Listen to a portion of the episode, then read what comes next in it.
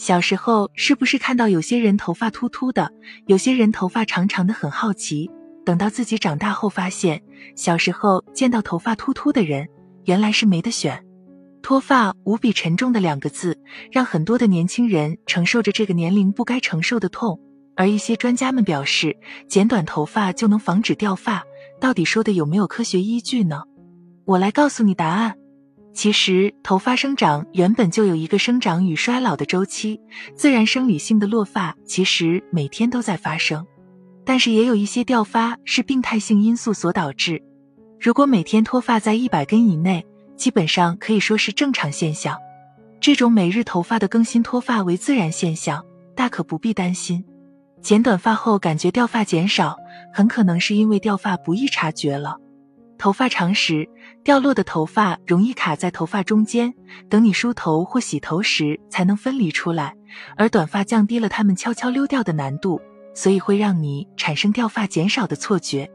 不过，剪短发确实能减少一部分牵引性脱发，即洗头、梳头、扎辫子时扯掉的头发。但少掉的这部分头发，大部分是本来就要离开的休止期毛发。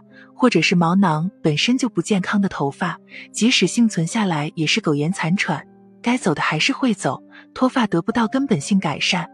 掉头发的原因有好几十种，要彻底解决掉头发的问题，还得检查出原因，治其根本才行。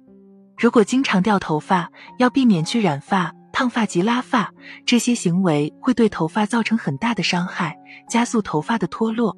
掉头发到底该怎么办？首先要注意洗发、干发的技巧。洗发时选用弱酸性的并适合自身头发的洗发露。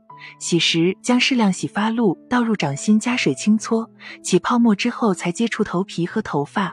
双手接触头发时不要过分用力搓擦头发，因为湿的头发更脆弱，更容易受到损伤。若能够顺头发自然下垂的姿势头洗发，效果就会更佳。洗完后最好加用护发素。湿发脆弱易损，故干发时宜用干毛巾按压拍干，是不适合用毛巾搓擦的。电吹风的高热对头发有损伤作用，使用时吹风温度宜低不宜高，注意还在滴水和已经干燥了的头发都不宜吹风烘干，最好让头发自然晾干。想要正确梳理头发，选用宽齿木质或角质梳，顺头发自然下垂的方向分段式的梳理。早晚都梳头一百次，是有助于防止秃头和头皮屑的发生。尽量避免或者是减少烫发、染发次数。